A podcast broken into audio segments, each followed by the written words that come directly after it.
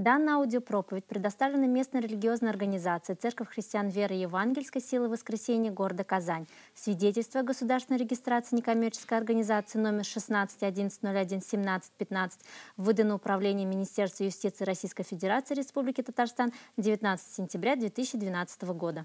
Этот месяц мы поговорим с вами про изменения. Кому нужны изменения в его жизни? Хорошо, есть несколько людей – Отлично, поэтому больше всего это будет для вас. А, ну, я знаю, что изменения, наверное, нужны всем. В интернете иногда ходит такая картинка, может быть, вы видели, когда лектор спрашивает, кто хочет изменений в жизни, и поднимается лес рук. И потом вторая картинка, он спрашивает, а кто хочет измениться? Так вот, изменения, они связаны с тем, что происходит в нас. Поэтому я очень надеюсь, что то, о чем мы будем говорить с вами, это не останется просто теорией где-то, которая, э, ну, иногда бывает так, в одно ухо влетело, в другое вылетело, или просто теория, которую мы знаем, но не применяем. Я очень надеюсь, что это по поможет вам сделать решения, которые будут менять вашу жизнь. И наша сегодняшняя тема будет о поворотном моменте. Я буду говорить о том, что является ключевым, как бы первоначальной точкой импульса – ведущего, э, ну, ведущий к изменениям вашей жизни. Поэтому поворотный момент – наша сегодняшняя тема. Итак, мы говорим на тему поворотный момент. Кому нужны изменения? Кто хочет изменений в жизни по-настоящему? У вас должен наступить поворотный момент. Поворотный момент. С чего начинается? Что является точкой, когда мы осознаем, что нам нужны изменения и начинаем эти изменения производить? Сегодня я поговорю об этом. Давайте откроем первую книгу Паралипоменон. Можешь это повторить?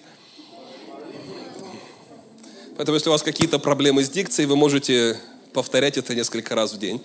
Паралипоменон. Летопись по-нашему. То есть это история э, царств, это время, когда были цари в Израиле, и там перечисляются много вещей. И мы с вами, друзья, прочитаем, смотрите, первая Паралипоменон, четвертая глава, мы читаем с 9 стиха три главы до этого а, вы читаете то, что вы обычно не читаете в Библии. Что вы не читаете в Библии? Перечисление всех имен. Да? То есть, что вы делаете обычно? Вы их пролистываете. И вы, возможно, бы и пролистали и вот эти два стиха, потому что эти два стиха стоят э, как бы э, между тремя главами перечислений до этого, просто имен. Один родил того, другой родил того, этот родил того, того, и там такие странные имена, что ты их даже не запомнишь. Если ты будешь пытаться это читать вслух, это, это покруче, чем Парлипоменон. Там такие имена, что ты даже их не выучишь, не будешь знать, и вряд ли это ты получишь какое-то назидание. Но здесь, в этих двух стихах, и я думаю, что в этом есть какое-то откровение, которое я вижу для себя – знаете, за каждым тем именем, которые перечисляются три главы до этого, и затем еще почти всю эту главу до конца, то вы найдете вот что. Друзья, за каждым этим именем стояла какая-то судьба. Это для нас какое-то странное имя, но это было имя какого-то конкретного человека. Он жил, он родился, он родил детей, он ходил куда-то, учился чему-то, он работал где-то, он занимался чем-то, и он прожил жизнь. И все, что осталось в истории после них, в этой летописи, в этом паралипоменоне, все, что осталось, это их имя. Знаете, как ходит такая шутка в интернете, там такой автобус нарисован, и остановки. И остановки такие роддом, детсад, школа, ЗАГС, морг. И подпись э, «Линия жизни». Родился, садик, школа, женился, умер. И иногда наша жизнь, она как бы представляет собой год рождения, прочерк, год смерти. Так вот, этот прочерк для многих из них, когда мы читаем эту летопись, это все, что осталось в истории, это их имя. Больше ничего. Когда Бог писал эту книгу, а я верю, что Бог вдохновил людей писать. И я верю, что Дух Святой вдохновлял людей писать. Все, о чем Бог записал, это просто имя этого человека, он жил в это время. Пишет ли Бог историю сегодня здесь, на нашей земле? И знаете, мой вопрос, а что Бог напишет, когда Он дойдет до моего имени? Что Бог скажет о нашей церкви, когда Он бы писал, а я думаю, что Он пишет памятную книгу, так говорит Библия. Что, что он напишет, например, о нашей церкви? Что он напишет о каждом из нас? Или он просто напишет имя, запятая, еще одно имя, запятая? Как три главы до этого. Но когда он доходит до Иовиса, когда Бог доходит до Иовиса, он упоминает, Иовис был знаменитее своих братьев. Итак, были братья, но Иовис как-то смог выделиться на фоне всех остальных. Он не просто прожил свою жизнь, как многие. Он не просто родился, женился, умер. Он чем-то смог выделиться. В его судьбе был какой-то отпечаток того, что Бог сделал в его жизни. Мы не знаем многого, мы не читаем очень много, но э, Иовис посреди перечисления всех этих имен каким-то образом был выделен Богом в том, что в его судьбе что-то произошло знаменательное. И знаете, я верю, потому что я верю, что это Бог вдохновил. И когда Дух Святой говорит, Он был знаменитее, для Бога это важно. И каким-то образом Бог точно так же хочет выделить твою судьбу. Подумай об этом. Бог хочет выделить твою судьбу на фоне всех остальных. Когда вы растете в своем доме, в своей семье, среди своих близких, в своем окружении, в своей родне – есть определенные стереотипы, в которых мы так или иначе растем. Мы растем с тем, кем мы станем. Кто-то думает, в моей семье никогда не было супер выдающихся людей. Богатых, знаменитых, состоявшихся. Их судьба никаким образом особенно не выделилась. И в жизни Иовиса было так же до определенного момента. Само даже имя Иовис означало вот что. Ему имя было дано его матерью, мать дала ему имя Иовис, сказав – я родила его с болезнью. Ребенок уже изначально был рожден с определенным проклятием от своей мамы. Это имя означало Яовис, быть рожденным с болью, боль. Дословно это имя переводится сухой, иссохший, безжизненный, в котором нет как бы ничего плодоносного, результативного. Может быть, что-то подобное было и в вашей жизни – вы растете в своем поколении, и все, когда смотрят на вас, все, что могут сказать о вас, да из него ничего путного не выйдет. И мама вот сказала то же самое на Иовиса, и, возможно, в вашей судьбе, ну, ничего не предвещало чего-то хорошего, наоборот. Все складывалось так, что ваша жизнь, она не, не будет какой-то выдающейся. Она будет, как у всех, серой, будничной, обычной. Но, друзья, в жизни Иовиса произошел поворотный момент. И я думаю, что этот поворотный момент Бог приготовил для всех своих детей. Для всех. Так почему же не всегда это происходит? Потому что есть то, то, что зависит от нас с вами. И в жизни Иовиса произошел один поворотный момент. Библия говорит, и возвал Иовис к Богу. И он просит его о следующих вещах. И он сказал, о, если бы ты благословил меня твоим благословением, распространил пределы мои, и рука твоя была со мною, охраняя меня от зла, чтобы я не горевал. И Библия говорит, что не спаслал ему Бог, чего он просил. И когда я читаю последнюю фразу, чтобы я не горевал, это говорит мне о том, что Иовис дошел до какой-то определенной точки кипения. Как мы говорим, дойти до ручки. Он дошел до такого момента, Боже, это горечь, это болезнь, это боль, с которой я всю жизнь рос. Это неустроенность моей жизни. Она стала мне ненавистной. И он от этого возвал к Богу и сказал, Боже, благослови меня в конце концов, Твоим благословением. Друзья, и вот мой первый посыл всем нам. Отправной точкой наших изменений – становится наше несогласие с тем, что есть в нашей жизни. До тех пор, пока то, что в нашей жизни есть, нас устраивает, мы согласны, мы соглашаемся с этим, оно никогда не будет изменено. Кто-то слышит меня? Иовис, он, э, это стало отправной его точкой. Иовис возвал к Богу по причине того, что то, где он был, его перестало устраивать это перест... он перестал с этим соглашаться. Но как многие из нас, мы продолжаем соглашаться с болезнью, мы продолжаем соглашаться с тем, что ведем неправильный образ жизни. Многие нас предупреждают, не делай так, не живи так, не поступай так. Но мы все равно продолжаем упорно делать то, как мы хотим все это делать. Мы считаем, что мы сами источник своего благословения, мы устроим свою жизнь, мы знаем лучше, чем Бог. Мы понимаем лучше, чем Он. Мы устроим свою жизнь, идем часто упорно своим собственным путем. Выбираем не тех людей, принимаем не те решения. А, сами пытаемся как-то устроить свое дело, свою работу и так далее – полной надежде, что мы сами сможем быть для себя этим источником устройства и благословений в собственной жизни. И, к сожалению, часто мы, наоборот, получаем негативные результаты. И я думаю, что тот призыв Иовиса к Богу, когда он взывал и, и кричит, благослови меня твоим благословением, это был его крик о том, что я сам себя благословить не могу. Я сам пытался устроить свою жизнь, я не смог. Я сам пытался устроить свое там, э, существование, свою семью. Господь, у меня не получилось.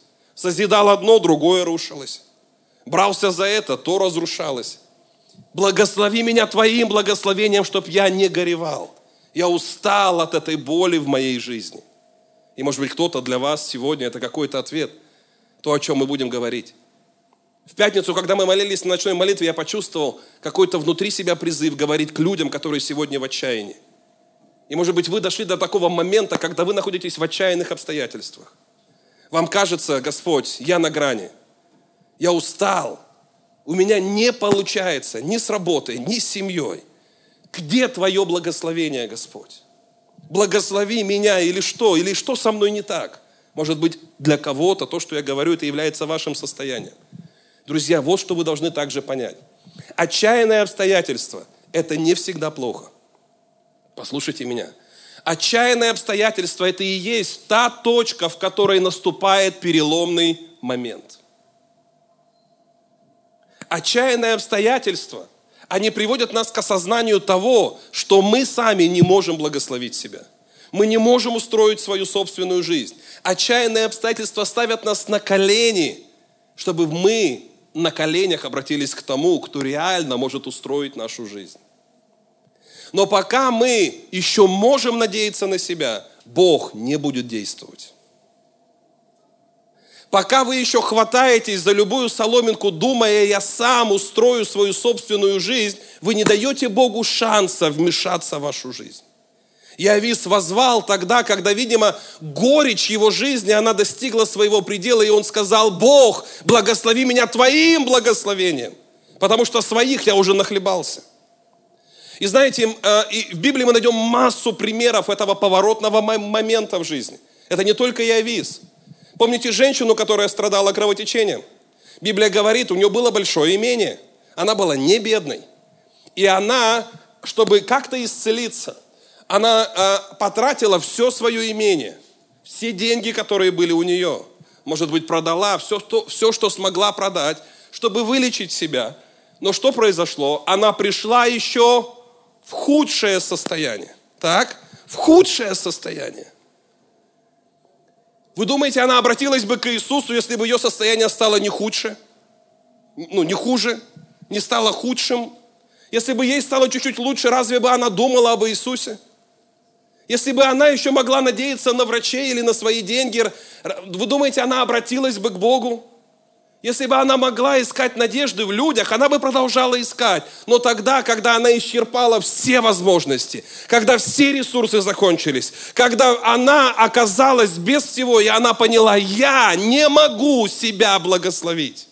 Я не могу себя исцелить. Я не могу решить свою жизнь. Наступил поворотный момент пока вы, друзья, не осознаете, что только Он является единственной надеждой, пока мы с вами не осознаем, что источник благословения, источник успеха – это Бог, а не я сам. Это Его воля для моей жизни. Мы так и будем пытаться карабкаться и барахтаться. И так и ничего не произойдет. Вернее, может произойти вот что. Сейчас мы об этом поговорим. Но э, я еще хочу дать один момент, одно как бы понимание нам. Друзья, кто-то сказал очень правильную фразу. жизнь меняется только тогда, ну, в двух случаях. Жизнь меняется в двух случаях. Первое, это если мы очень сильно захотим, либо тогда, когда обстоятельства заставляют нас меняться. Так вот, неужели нам надо ждать все время таких обстоятельств, чтобы нам начать меняться? Неужели нужно, как этой женщине, потратить все свое имение, чтобы осознать, что не я источник моих благословений, что не я устраиваю свою жизнь? Неужели нам нужно, как блудному сыну, расточить все свое имение и оказаться у свиного корыта, чтобы понять, что благословение это там? И вот что еще. Свиное корыто часто становится поворотным моментом нашей жизни. Свиное корыто не всегда плохо. Потому что в этот момент, когда ты хотел бы и это есть, но тебе и этого не дают, тогда, когда ты уже согласен и кажется и так бы как-нибудь в этой жизни жить, но тебе и это не позволяют, в этот момент мы начинаем осознавать, что-то должно измениться. И это поворотный момент. Но пока ты согласен с тем, как есть, пока ты соглашаешься на худшее, это будет оставаться в твоей жизни. Если ты согласен на болезнь, она будет прогрессировать. Если ты согласен на, э, на тот уровень жизни, он будет оставаться. Если ты согласен на то, что никто не спасен, рядом с тобой никто не будет спасен. Но если Бог хочет, Он что-то сделает. Бог ничего не сделает, пока ты этого не захочешь. Еще один пример – это Вартимей. Я, почитайте, каждую историю вы найдете, просто я взял наиболее известные. Вартимей был один из слепых, он не был единственным слепым. Я думаю, даже не в том городе и даже во всем Израиле, естественно, он был не единственным. Но Библия говорит, что он кричал изо всех сил, узнав, что Иисус проходит по этой дороге. Он был слепой, он не знал его, он не видел его, но кто-то ему сказал, Иисус идет здесь. И он начал кричать, и он пытался встать, наталкивался на людей, его заставляли молчать, а он еще больше кричал, Господь, помилуй меня. Иисус, сын Давида, помилуй меня. И затем Иисус, э, он, он продолжает идти, но в какой-то момент останавливается. Это говорит о том, что, возможно, не с первой молитвы и в жизни Явиса произошли какие-то изменения. Возможно, не с первой молитвы это произошло и в жизни Вартимея, и в твоей жизни. Не с первого раза, не с первый день это произойдет. Но поворотным моментом жизни Вартимея он сказал, все, он сбросил с себя, говорит Библия, эту одежду, которая его отождествляла с теми нищими, которые должны были сидеть и просить всю жизнь. Он сказал, я не буду таким, потому что есть тот, здесь есть тот, в моей жизни сейчас есть тот, кто может благословить меня своим благословением. И, он, и когда подводят а, Вартимея к Иисусу, я все время говорю, вы знаете эту как бы мою присказку, что Иисус задает самый глупый вопрос, который можно было задать слепому человеку. Задает самый важный вопрос, который он задает всем нам. Он спрашивает, чего ты хочешь? И вот беда многих из нас. Мы сами не знаем, чего мы хотим. Пока в нашей жизни не будет страстного желания, изменений, они никогда не произойдут. Пока вы не захотите менять что-то в своей жизни, пока вы не можете сказать, Бог, вот чего я хочу, пока вы, как Иовис, не возмутитесь вот тому состоянию настолько, что вы воззовете из глубины себя и скажете, если ты меня не благословишь твоим благословением, Господь, эта жизнь не может оставаться такой, благослови меня, измени мою жизнь. Вартимей кричал изо всех сил, он знал, вот его ответ. Друзья, мы часто не, не, не, не вопим, потому что нас все устраивает. Кто-то слышит меня? Мы еще не дошли до поворотного момента. И вот про вот то, как, знаете, мы, люди, интересно устроены. Я прочитал как-то статью, и просто интересное наблюдение, которое писал человек в этой статье. Он говорит, вот даже, э, э, ну как бы вот все живое, живые существа на этой земле, вот животные, рыбы, они так устроены, что они не могут приспосабливаться, они вот живут в определенных условиях. То есть, ну нельзя там, а, допустим, рыба, если она живет где-то там на глубине, она не может жить в других условиях, в более теплой воде или в каких-то более, ну там, а, ну других условиях. То есть, если что-то изменить, они умирают. Но вот человек может жить, мне кажется, вообще везде, где только, ну, где угодно. И вот интересная штука, мы приспосабливаемся. И через какое-то время поставь нас в какие-то условия, в которых живут другие люди также, мы привыкаем и думаем, так и должно быть. Люди так и должны жить. Вот почему иногда надо выезжать куда-то в другие места и смотреть, что, друзья, так жить иногда нельзя. Потому что то, с чем мы свыкаемся, оно так и будет оставаться в нашей жизни. Когда я был на, на севере, для меня просто это было интересное наблюдение. Пару раз э, задерживали самолет по одной причине, потому что если ниже, чем минус 55, самолеты не летают. Было, было ниже, было минус 60. И я, когда каждый раз сюда прилетаю, я думаю, как вы здесь живете? И они живут. Я спрашиваю людей, которые там выросли, я говорю, вы любите это место? Они говорят, да, мы так любим. Я просто думаю, Господи, они не видели другого. Когда я был в других местах, где все время тепло, я думаю, Господи, ну, можно же жить нормально, зачем? Ну, ты устроил такое. Ну, как бы я к чему? Мы можем жить везде. Мы приспосабливаемся ко всем этим условиям, которые есть. Я ничего против севера не имею, кому-то это нравится и здорово. Но я вот что пытаюсь сказать. Мы настолько люди приспособ... ну, как бы умеем приспосабливаться. Мы приспосабливаемся иногда жить в пятером в однушке. Мы приспосабливаемся ездить на машине, которая всю жизнь ломается. И считать, что слава Богу, ну как бы хотя бы такое есть. Мы приспосабливаемся к тому, что мы донашиваем одежды из поколения в поколение. Мы приспосабливаемся к тому, что работа нам не нравится, но и менять вроде бы мы ничего не хотим. Мы приспосабливаемся к тому, что есть болезнь, которая, с которой вроде бы надо что-то делать, но мы ничего не хотим делать. Мы приспосабливаемся к тому, что есть скандалы в нашем доме. Мы приспосабливаемся к тому, что, может быть, церковь, она ну, не такой, какой должна быть, но вроде бы же есть и все нормально. Но разве Бог не хотел бы, чтобы было больше спасенных людей? Разве Бог не хочет пробуждения в нашем городе? Разве Бог не хочет, чтобы люди спасались? Исцелялись? Разве Бог не хочет твоего благословения в твоей жизни, в твоей семье? Разве Бог не хочет, чтобы скандалы закончились, чтобы твои дети преуспевали? Разве Бог не хочет, чтобы у тебя все было хорошо, и чтобы через твою жизнь многие-многие люди были благословлены? Но, друзья, этого ничего не произойдет, пока нас самих все устраивает, как оно есть. И Авис в один момент возмутился. И Авис сказал, Бог, я не могу благословить себя сам благослови меня твоим благословением. И он возвал к этому благословению. Поворотным моментом нашей жизни становится момент определенного отчаяния, в котором мы встаем на колени перед Богом и приходим к Нему с ясным желанием перемен. Мы говорим, Бог, Ты источник этих изменений. Поворотный момент наступает тогда, когда ты понимаешь, мне больше не на кого надеяться. Ты мой единственный ответ, и вы начинаете взывать к Богу о Его благословении в вашей жизни. Момент отчаяния, он может быть, знаете, как бы, ну, иметь две стороны. Момент отчаяния, я поэтому обращаюсь к людям, потому что я где-то чувствовал в своем духе, есть люди, которым очень важно это послание. Есть отчаяние, когда вы на грани того, чтобы опустить руки и отчаяться. Вы на грани того, чтобы сказать, у меня ничего не получается. Вы на грани того, чтобы обвинить Бога, обвинить самого себя в том, что все как бы, все плохо. Я виноват, Бог виноват, люди виноваты.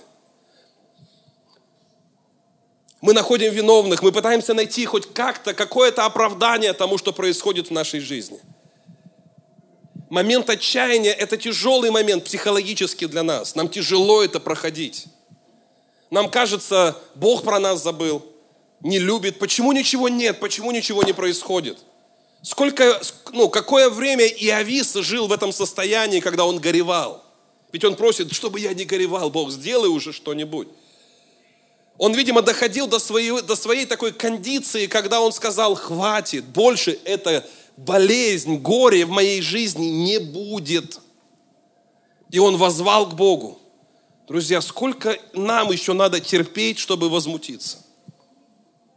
Может быть, сегодня есть ваш переломный момент, ваш момент изменений, когда вам надо сказать, Господь, благослови меня Твоим благословением. Я прихожу к Тебе с этим желанием перемен в моей жизни. Я не могу благословить себя сам, но Ты можешь, и ты источник моего благословения. Друзья, поворотный момент. У отчаяния есть две стороны. Мы можем опустить руки, это одна из сторон. Мы можем э, обвинять других людей. Мы можем завидовать другим людям. И если сегодня это есть у вас, иногда это происходит и в церкви. Мы слышим чьи-то свидетельства, видим чей-то успех, и вот здесь что-то такое начинает щемить внутри. Почему у них так, а у меня не так? Это говорит о той зависти, с которой, возможно, нам придется бороться. Но это, в общем-то, все говорит об одном. Мы все еще полагаемся на самих себя. Мы все еще надеемся. Это говорит о нашем неверии в Бога и о том, что мы полагаемся на самих себя. Кто-то скажет, как ты можешь нас в этом обвинять, что мы там не верим. Друзья, но если мы все еще продолжаем быть разочарованными, находиться в отчаянии, нам на самом деле не достает веры. И то, с чего начинается вера, вера начинается с протеста. С протеста по поводу того, что есть сегодня. Начинается этот поворотный момент, когда ты говоришь, так быть не должно. И когда ты говоришь, я больше не могу надеяться на себя. Когда у вас не остается никакой зацепки на то, чтобы сделать и исправить что-то самому. Когда ты полностью полагаешься на Бога и взываешь о Его благословении. Тогда ответы начинают происходить. Кто-то здесь со мной? Вы слышите меня? И сегодня, возможно, кому-то надо сказать, я перестану терпеть то, что я терпел. Я перестану смиряться с этими обстоятельствами, я смирюсь перед Богом. Я перестану терпеть то, чего я не должен терпеть. Не, не надо дожидаться, когда жизнь ударит очень больно. Может быть, уже сейчас надо подумать о своем здоровье. Может быть, сейчас надо заняться своими детьми. Может быть, сейчас надо заниматься а, своими финансами. Вам надо прийти к Богу уже сейчас. Не ждите, когда жизнь станет невыносимой. Кто-то здесь, кто слышит меня, вам надо возмутиться. У Бога есть благословение для вашей жизни. А, в момент отчаяния мы вдруг начинаем понимать, что надо возмутиться. Но и возмущаемся мы тоже по-разному по поводу происходящего. Иногда люди, особенно сегодня эти модные темы все, позвольте, я уж все-таки пройдусь и по этой теме, модные темы там всяких разных там тренингов, выйди из зоны комфорта. И это правильные, в общем-то, а, призывы, что-то надо менять. Надо выйти из зоны комфорта, надо изменить как-то свою жизнь. Там все «да» кричат, аминь не, не, не кричат «да». Надо что-то делать, да, надо там что-то менять в жизни. Да, и это, в общем-то, по сути, правильные призывы, но вот где опасность кроется. Я называю это ложным успехом. Друзья, я не знаю, может быть, вы видели подобные фильмы, когда есть такие фильмы голливудские, когда там дьявол приходит в каком-то облике и предлагает человеку какой-то э, э, легкий выход из тех проблем, которые в его жизни есть, предлагает изменить его жизнь. Кто-нибудь видел подобные фильмы? Да, э, ну, то, то есть, и что происходит? Ложный успех. Очень часто э, дьявол, этот мир, предлагает нам ложный успех чем же кроется этот ложный успех? Ложный успех кроется в том, что мы а, получаем а, как бы успех только в одной сфере, но при этом проигрываем в других. Это не есть успех. Истинный успех от Бога – это успех, который касается всех сфер твоей жизни. И вот там один фильм, который был, э, ну, не, не буду говорить название, вот, ну, кто-то, если смотрел, его, наверное, вспомнит. Там такой фильм был, девушка, ну, как бы дьявол в виде девушки предлагал там э, влюбленному мужчине, э, то есть вот как ему завоевать вот ту девушку, которую он любит, потому что у него ничего не получалось с ней. И когда а, этот дьявол как бы, да, помогает в чем-то одном, во всех других сферах начинается какой-то коллапс и вся жизнь все равно рушится. И вроде бы он с той девушкой, которую любит, но что-то там не так, что-то не устраивается. Так вот, успех, который мир сегодня тебе предлагает, это, как правило, такой успех. Я не против того, чтобы мы у кого-то учились и э, брали какие-то здравые идеи от тех людей, которые чему-то обучают, разные тренинги, но, друзья, это все должно быть положено на истинные ценности. Истинный успех строится на истинных ценностях. Если вы пытаетесь построить успех без Бога, это будет не успех. Если вы хотите построить свой успех не на истинных ценностях, это будет либо временный успех, либо успех, который принесет где-то подъем, а где-то будет разочарование. Бывают люди, которые поднялись в финансах, но теряют при этом семью, и они абсолютно несчастливы. Они теряют детей иногда, или э, что-то еще происходит в их жизни. И знаете, когда человек, он пытается добиться успеха собственными силами, что самое лучшее Бог может сделать для этого человека – самое лучшее, что Бог может сделать для этого человека, это разрушить все в его жизни. Поэтому, когда блудный сын потерял все и оказался у свиного корыта, это был самый лучший момент его жизни. Потому что в этот момент он осознал, он переоценил всю свою жизнь, и он понял, где есть истинные ценности. И когда вы хотите людям помочь изменить свою жизнь, иногда люди спрашивают, например, это был один из принципов, когда мы работали с зависимыми, люди иногда спрашивали, матери, как мне помочь своему сыну? Перестаньте решать его проблемы. Пока в его жизни все хорошо, он будет продолжать делать то, что он делает. Дайте ему столкнуться со свиным корытом. И иногда нам нужно столкнуться с какими-то непреодолимыми, кажется, проблемами в нашей жизни по одной причине. В этот момент мы осознаем свое бессилие. И поэтому, если кто-то сегодня переживает момент отчаяния, возможно, это твой лучший момент жизни. Для кого-то банкротство – это лучший момент жизни. Для кого-то момент, когда ты, кажется, теряешь все и жизнь рушится, это лучший момент жизни – Потому что это момент, который должен привести тебя к тому, чтобы переоценить то, как ты жил, чтобы прийти к истинным ценностям. Истинный успех строится на истинных ценностях.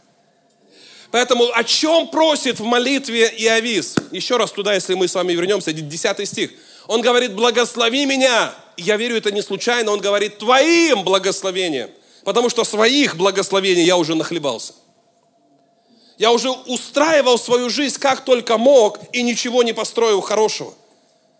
Одну, одно выстраиваю, другое рушится. И я уже дошел до такой точки, где я, у меня горе. Он говорит, я не хочу горевать. И он начинает взывать к Богу, благослови меня твоим благословением. Друзья, что же такое Божье благословение для нас?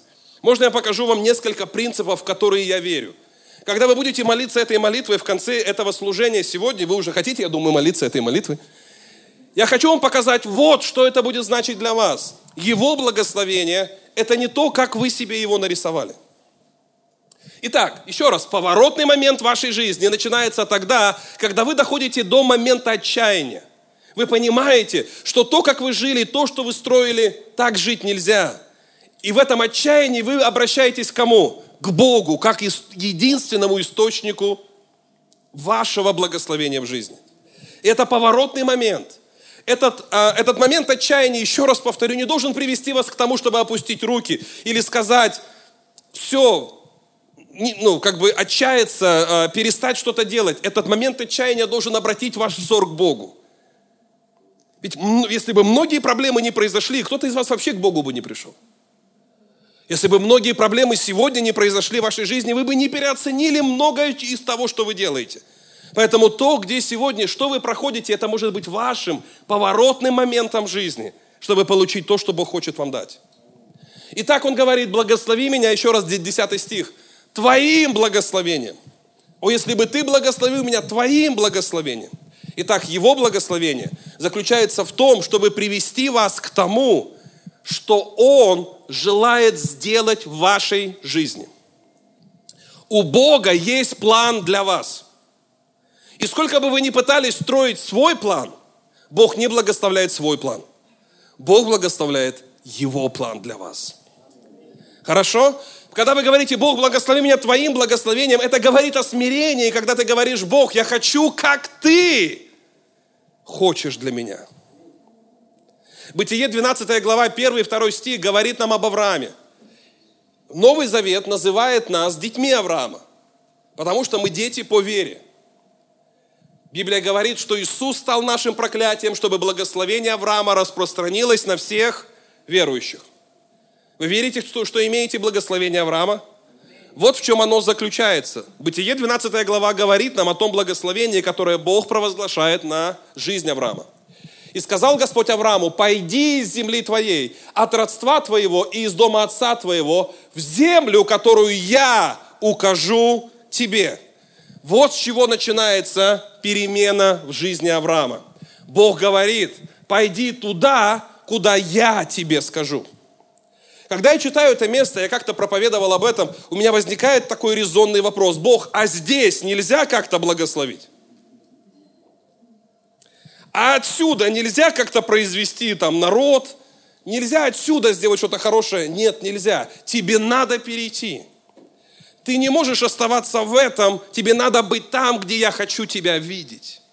Друзья, благословение Бога начинается с послушания. Поэтому, когда ты говоришь, Бог, благослови меня твоим благословением, это означает, я принимаю твой путь для моей жизни. Я принимаю то, что ты хочешь для меня. Я принимаю твой взгляд на мою жизнь. Знаете, с чего часто все это начинается? С того, что вначале вы открываете перед Богом свои желания. Мы будем в этой истории, но я хочу филиппийцам четвертую главу открыть, 6 и 7 стих. А как же быть с моими желаниями? Разве Бог против моих желаний? Абсолютно нет. На, на примере своей жизни я увидел много раз, вот как это работает. Сегодня, когда вы вернетесь домой, и когда вы будете молиться, я попрошу вас сделать вот что. Если вы на самом деле желаете изменений в своей жизни, придите к Богу и скажите, чего вы хотите. Слышите меня? Вы скажете, но может быть это не то, чего Бог хочет. Такое может быть. Возможно, то, с чего вы начнете свою молитву, и то, что вы будете говорить Богу, те желания, которые будут идти из вашего сердца, возможно, они не будут на 100% отражать Божий путь для вас. Такое возможно. Но Библия нас призывает вместе с этим. Не заботьтесь ни о чем. Мы как-то уже с вами говорили. Вообще перестаньте переживать. Вы здесь? О чем я могу переживать? Ни о чем. Ни о чем не переживайте, но всегда в молитве и прошении с благодарением что делайте? Открывайте свои желания перед Богом. Господь, ты знаешь, какие у меня вообще желания? Он знает и так, но пока ты не откроешь дверь своего сердца и дверь своих желаний, ничего не произойдет. Бог спросил Вартимея, что ты хочешь? Бог спрашивает тебя сегодня, открой мне, что ты хочешь. И знаете, за всеми вашими желаниями, конечно, стоит определенный путь и сценарий жизни, который вы придумали. Да, я это понимаю. Вы скажете, но вдруг этот сценарий не такой, какой Бог хочет для меня. Да, такое тоже может быть. Откройте все эти желания. Во всех этих желаниях будет, как правило, одно. Вы хотите что-то изменить. Вы хотите чего-то добиться. Вы хотите иметь что-то лучшее. Иметь тот простор, о котором молится Эвис. Он говорит, расширь мои пределы. Здесь то, как я живу, не то. Мне нужно как-то расшириться, чего-то достичь большего. Как правило, во всех ваших желаниях вот это будет присутствовать. Возможно, пути, которыми вы думаете, как этого достичь, не всегда будут правильны. Возможно, мотивы, которыми вы будете руководствоваться, также не будут истинными. Но когда вы откроете свои желания перед Богом, вот что вы сделаете. Вы скажете, Бог, я отдаю эти желания Тебе. Я открываю дверь своего сердца, войди, чтобы начать работать со мной. Чтобы что-то сделать в отношении, в направлении этих желаний. Поэтому вот о чем я вас прошу. Когда вы придете домой, вы должны возмутиться по поводу определенных а, обстоятельств вашей жизни и сказать, Бог, так как есть, меня не устраивает. То, что есть, надо менять. Благослови меня Твоим благословением. Поворотный момент – это молитва с ясными желаниями. Когда вы говорите, Бог, я молюсь, и вот чего я хочу – и вы говорите Ему свои желания, и вы открываете свои желания перед Богом. Вы говорите о том возвышении, которое вы хотите. Вы говорите о спасении, о каких-то благословениях, которые должны, а, которые вы ожидаете в своей жизни. И еще раз повторю, если что-то не так, то Бог сделает вот что. Седьмой стих. «И мир Божий, который превыше всякого ума, слово соблюдет, говорит нам вот о чем. Соблюдет сердца ваши и помышления ваши во Христе Иисусе.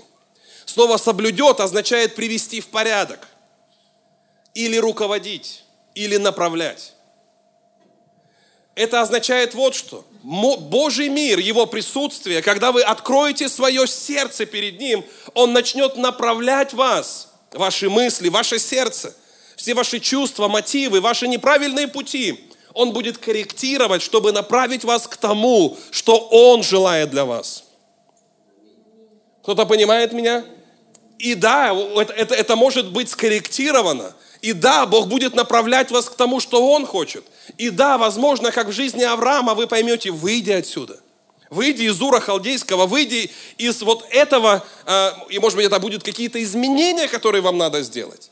Это изменение может быть вашего пути, вашего направления. Это может быть изменение какой-то сферы или изменение э, того сценария, который вы придумали сами для себя. Или, конечно, скорее всего, это изменение тех мотивов, которыми вы руководствовались. Но Он сохранит, Он соблюдет вас, Он направит вас и будет руководить вами.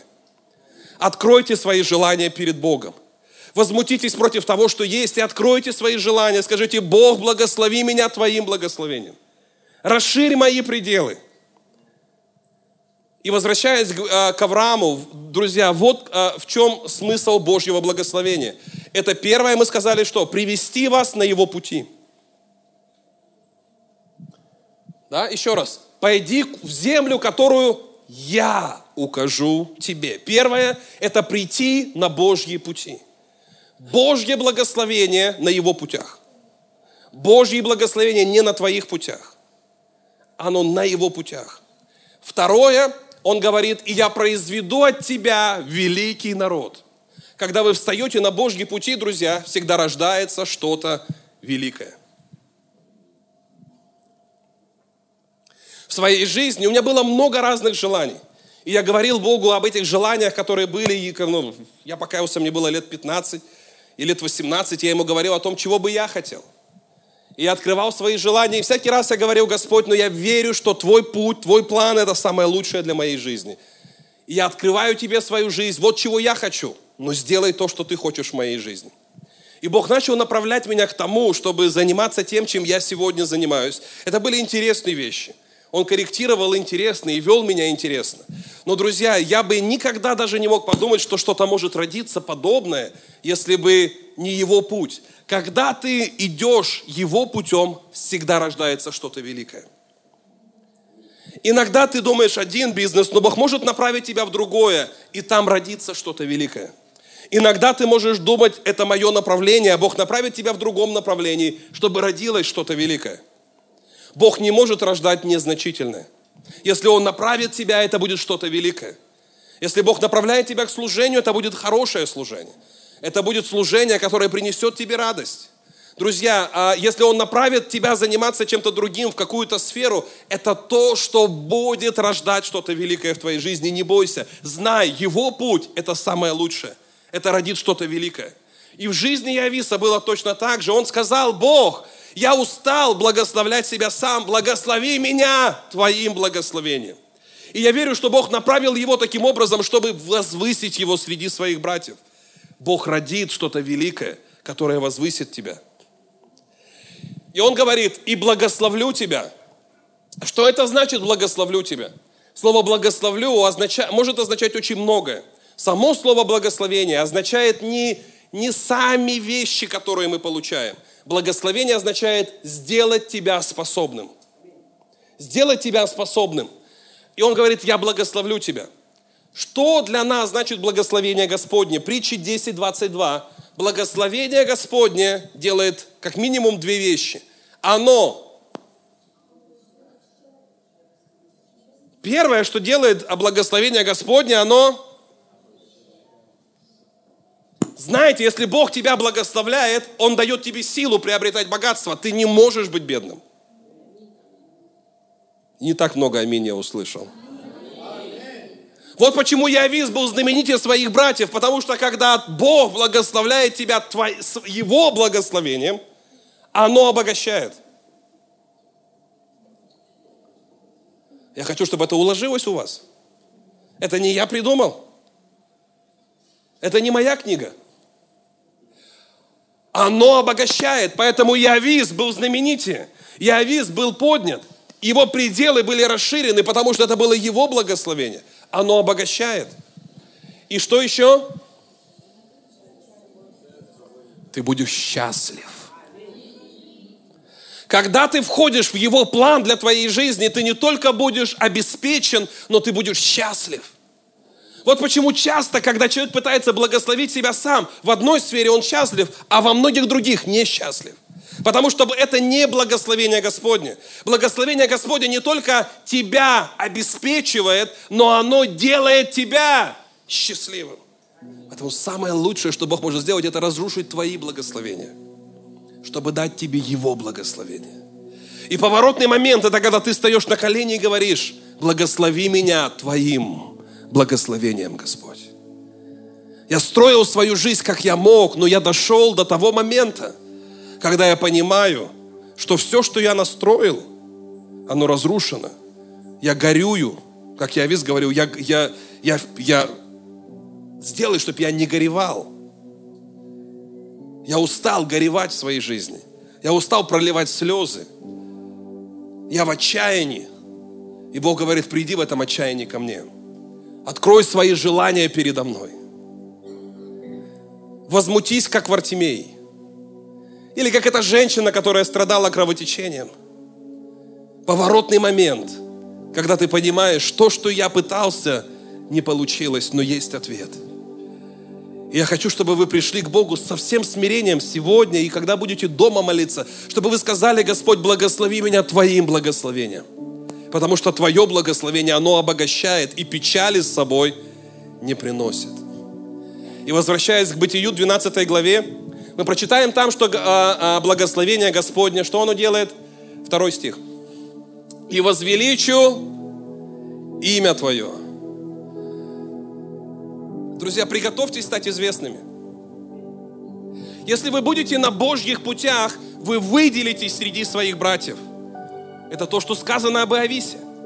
Иовис стал знаменитее своих братьев. Если вы на Божьих путях, приготовьтесь, о вас будут говорить. О ком-то будут говорить, как о каком-то служителе. О ком-то, как о бизнесмене. О ком-то, как о меценате. О ком-то, как о, о каком-то, не знаю, может быть, художнике или, или певце, или о ком-то еще. Я не знаю, в чем ваше призвание, но есть его пути для вас.